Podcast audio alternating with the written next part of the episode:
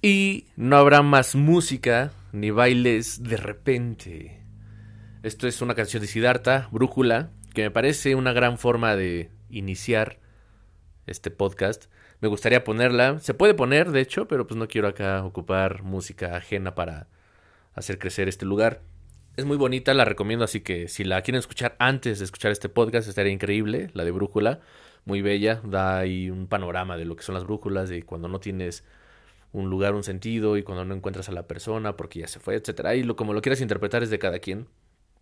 Sin embargo, como ya viste el título, hablamos de metáforas náuticas y eso es muy interesante. Hace poco tiempo escribí algo que se llama el ancla. Me recordó un poquito al síndrome del marinero, que habla de cuando estás en casa ya quieres estar en alta mar y cuando estás en alta mar quieres volver a casa, estar nuevamente en tu confort, en tu comodidad. Entonces cuando estaba escribiendo esto, que lo escribí y anuncio, aprovechando, muy orgánico, ¿verdad? Estoy escribiendo un par de libros a la par, uno es de política conceptual, otro es estimulante, que son historias solamente que te tocan con tus propias emociones.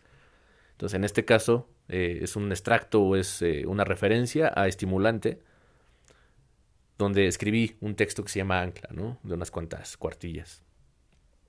Eh, es una narración que habla de una persona común y corriente como tú y como yo y como cualquier persona en el mundo que se prepara para salir de viaje, ¿no? Un viaje simple, realmente, ni siquiera es un viaje largo ni grande eh, a través de avión, barcos, trenes, nada.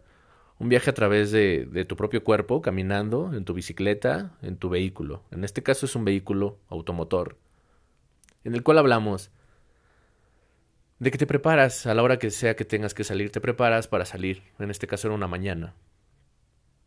Te pones tu ropa terrestre, ¿no? Tu ropa para navegar este mundo. Tus aditamentos, acá tus artículos, celular, cartera, llaves, tarjetas de crédito, etc. Verificas que tu casa esté cerrada, que las ventanas estén cerradas y emprendes un viaje, ¿no? Sales a donde sea que vayas a ir, ya sea para pasear, ya sea para ir a tu trabajo, ya sea para ir a algún lugar, tomas tu nave, te deslizas, te vas. Ir por nave también puede ser cuerpo, ¿eh? lo, lo dejo claro otra vez. El cuerpo es increíble, ocúpalo en todas sus manifestaciones, sin miedo al que dirán, no tengas miedo al juicio, este es un paréntesis, ocupa tu cuerpo siempre que puedas, en todas las formas que puedas. Tu cuerpo implica tu cerebro, implica tus pulmones, implica tu corazón, implica tus órganos, implica tus piernas, implica tus brazos, implica tu boca, implica tu voz. Ocúpalo siempre que puedas, nunca dejes de ocuparlo. En fin. En este caso, eh, este relato habla de cuando una persona se prepara para salir a dar un paseo en su vehículo. Lleva su cámara fotográfica, lleva un montón de cosas, cierra sus persianas, cierra su ventana, cierra algunas puertas, verifica las llaves del gas, verifica algunas hornillas en la estufa, verifica que no hay algún tipo de fuga, porque puede que se tarde hoy o quizá algunos días, de, ti dependerá la interpretación. Sin embargo, me pareció muy interesante que este síndrome del marinero de cuando estás en casa quieres salir y cuando quieres salir quieres volver a casa, desde mi perspectiva es como un ancla. Puedo salir a navegar, pero he dejado un ancla. Acabo de tirar un ancla en mi casa con una cadena muy larga, de varios, varios kilómetros de distancia, y empiezo a navegar, ¿no? A circundar mi casa. Y sé que tengo que volver. Simplemente es algo para obtener nuevos conocimientos, nuevas vivencias, nuevas perspectivas, nuevas imágenes visuales, nuevas fotografías, nuevas amistades, nuevas personas que conocer, nuevos lugares. Esto es muy natural en la humanidad. Sin embargo, emocionalmente tiene un trasfondo. Una vez que salimos de casa y buscamos un lugar, vamos dejando rastros, tipo Hansel y Gretel, ¿no? Hay unos rastros de, migajas, morusas, dijeran. También unos rastros en la pared de pintura, de sangre, ¿no? Como que la memoria te haga volver. Pero aquí había una, una, una pregunta, una, una cuestión muy interesante. ¿Y qué pasa si ese día que sales a caminar, a viajar, a hacer, se rompe tu ancla? Las cadenas que te traían de nuevo a casa o que te traían de nuevo de casa al mar se rompen. ¿Qué va a pasar contigo cuando se rompa tu ancla? ¿Estaremos dispuestos a continuar a la deriva o vamos a intentar sumergirnos y reconstruir o reparar el ancla. Tomar el eslabón que se acaba de romper, que me mantiene en casa, tomar el eslabón que ahora forma parte del viaje y unirlos nuevamente, si tenemos forma de unirlos, atarlos, continuaremos con el ancla o nos dejaremos llevar. Normalmente con el ancla salimos de viaje y regresamos a casa con nuevos conocimientos. Si tienes familia, esposa, esposo, pareja, cualquier tipo de persona con la que convivas, ¿no? Roomies, y llegas y hoy vi un local increíble que vendía, no sé, tu artículo favorito o artículos muy, muy, muy importantes, muy chidos, muy cabrones, ¿no? Y llegas con nuevas experiencias, ¿no? Hoy conocí un cabrón, hoy conocí una morra y llegas con nuevas experiencias. Hoy vi en clase cómo hacer, no sé, brownies, ¿no? Por así decirlo. Hoy vi en clase cómo hacer muñecos articulados. Hoy vi en clase cómo instaurar una política democrática. Muchas cosas ahí proyectando mis aprendizajes del exterior. Pero pues digamos, ¿no? Esas son pequeños, pequeñas o pequeños trofeos que traes de vuelta a tu ancla, a tu casa.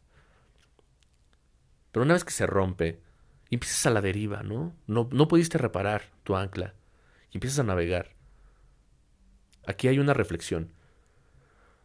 Vas a navegar, a navegar abierto, a escuchar, a entender muchas cosas, aún sabiendo que no vas a volver a ningún lugar y que tu conocimiento de cierta forma no va a ser en nada, en nada útil.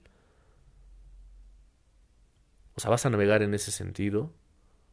O vas a intentar adherirte a las formas que crees o intentas creer que son familiares a ti. Es decir, supongo que tú has conocido a alguna persona que dice, es como mi segunda madre.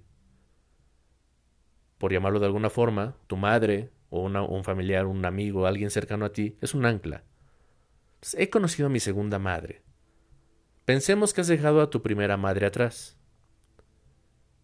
Y a esta persona es la que conoces te vas a anclar nuevamente a ella, vas a calcificar un lazo para que se vuelva irrompible nuevamente y te vas a quedar ahí o vas a querer continuar.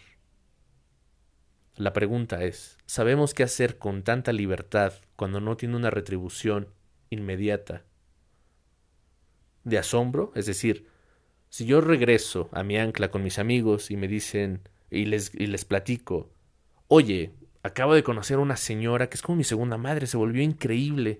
Hubieras visto, ¿no? Cuando yo estaba más desprovisto en una selva en Guatemala, me abrazó y me dio una bebida caliente y me arropó y, me dio chance y me dio ropa de, de, su hijo que ya falleció, no sé, me está una historia bien, bien densa, ¿no? Es que la he visto en películas, por ejemplo, en, no me acuerdo en cuál, en fin. Pero sí lo he topado, sí lo he topado. O sea, escenas ahí de telenovela, bien piteras igual evidentemente tú llegas con tu otra, tu vieja ancla y platicas con tu nueva ancla, ¿no? O sea, platicas de tu nueva percepción, de tu nuevo descubrimiento. Sin embargo, conoces la familiaridad o ves algo familiar a ti, una similitud. Estás dispuesto a acercarte, porque recordemos esto. A veces las cosas que más se parecen no son tan cercanas y puede ser peligroso. O sea, la señora que más se puede parecer a tu mamá física y a veces hasta mentalmente puede ser hasta peligrosa o a tu padre, o a tu hermano, a tu hermana, o a tus amigas, a tus amigos, a tus amigas en general. Entonces, ¿estamos dispuestos a crear nuevas anclas? Es importante crear nuevas anclas. Este episodio es de reflexión, no es como para dar respuestas, porque yo no tengo respuestas, yo no tengo verdades, yo no tengo nada. Al final del día simplemente opino, hablo desde lo que yo creo, desde lo que yo sé. Simplemente quiero dejar ahí un punto que parece para muchos muy incoherente. Esto es, un poco de filosofía, esto es un poco de reflexión.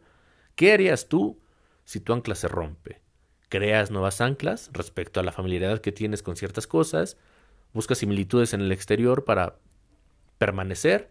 ¿O empiezas a navegar infinitamente y a darte cuenta que el tiempo y el valor de todo lo que tú haces es mera y oportunamente tuyo, de nadie más? No creas anclas, llegas, no echas raíces, platicas, haces cosas, te llevas un gran recuerdo. Y esto me, me lleva como al souvenir de León Larregui, ¿no? Me tratas como un vil souvenir. Pareciera que le damos un sentido muy simple.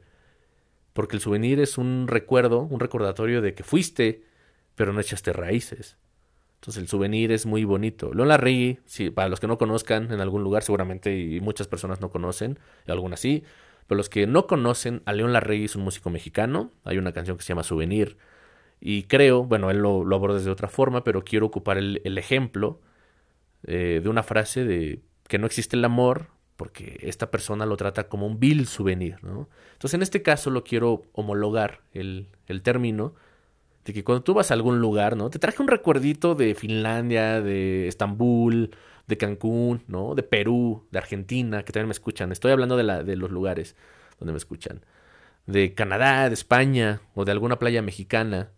Te trae un recuerdito, un souvenir muy bello, muy bonito y que tú lo agradeces, ¿no? Pero la persona que te lo trae y se trae un souvenir a sí misma, sabe que fue, pero no hecho raíces. Simplemente fue, tuvo algunas experiencias, conoció lugares y trae información nueva a ti que no fuiste o que ya has sido y te trae familiaridad.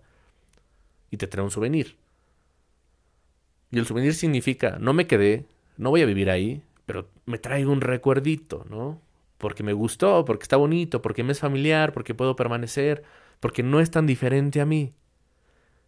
Y una vez que te das cuenta de ello, el souvenir está en todo, en todo el mundo.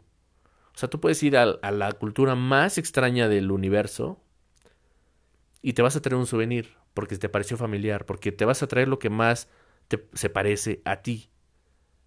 Entonces, en este caso, somos un souvenir, te traes un souvenir, coincides con el souvenir, o vas a generar nuevas anclas. Haz de cuenta que tú te vas. Te vas a Finlandia, a Islandia, a vivir una realidad. Y de repente ya no puedes o no quieres volver, pero te desafanaste de todo.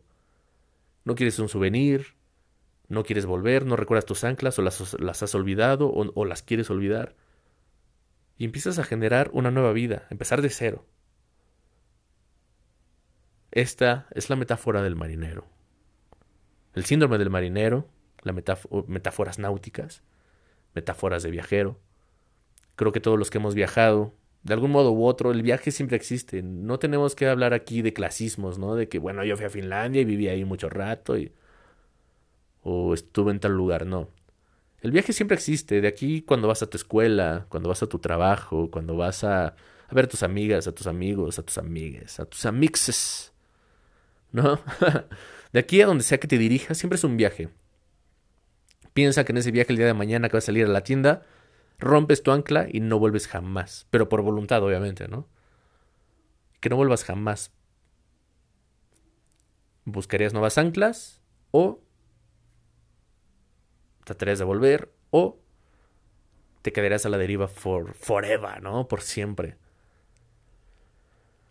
Creando con tu bitácora metáforas náuticas, espaciales, viajeras y disfrutándolas para ti y no las compartes con nadie, porque no conoces a nadie, porque no echas raíces en ningún lugar. Tienes amigos de una hora, de dos horas, de, tres días. Yo, como experimento, les comento, hace algún tiempo, bueno, toda, hasta la fecha lo hago, ¿no? bueno, la pandemia lo, lo, lo complicó un poco, pero hasta la fecha trato de tener amigos, mejores amigos de una situación. Por ejemplo, yo llego a la fila de un banco y me hago mi mejor amigo de la fila. Y platicamos y la pasamos bien. Y para mí es mi mejor amigo de la fila del banco del día de hoy. Después mañana se me olvida porque no eché raíces. No, no es un ancla ni mucho menos un souvenir pero estarías dispuesto a ser un mejor amigo de días o de toda la vida que te haga volver. Así que te lo dejo a tu a tu percepción, tú decide. ¿Qué haces si, te, si se rompe tu ancla? ¿Qué haces si tu síndrome del marinero te, hace salir, pero luego te hace regresar? ¿Qué prefieres? ¿Síndrome de marinero o romper tus anclas? Te lo dejo ahí, tú decides. Me voy despidiendo. Yo soy Ángel Strong. Nos vemos muy pronto. Los quiero mucho, muchas gracias por estar, por permanecer. Agradezco siempre estas grandes anclas que me hacen volver. No son para mí un souvenir, para mí son lugares donde quiero estar, donde me, gusta estar, donde quiero opinar, donde trato de hacerlo digerible lo más posible. Me gusta lo técnico, pero para eso están mis libros, eh, que recuerdo van a salir a mediados de este año, por julio, agosto máximo. Eh, Espero que para ese momento los quieran comprar, los quieran leer. Pueden ser algunos gratuitos, lo voy a decidir. No vivo de escribir hasta ahorita, pero me encantaría. Eh, Así que nos vemos y nos escuchamos muy pronto. Hasta luego. Les recuerdo, los quiero mucho, yo soy Ángel Strong y ahora sí, hasta luego.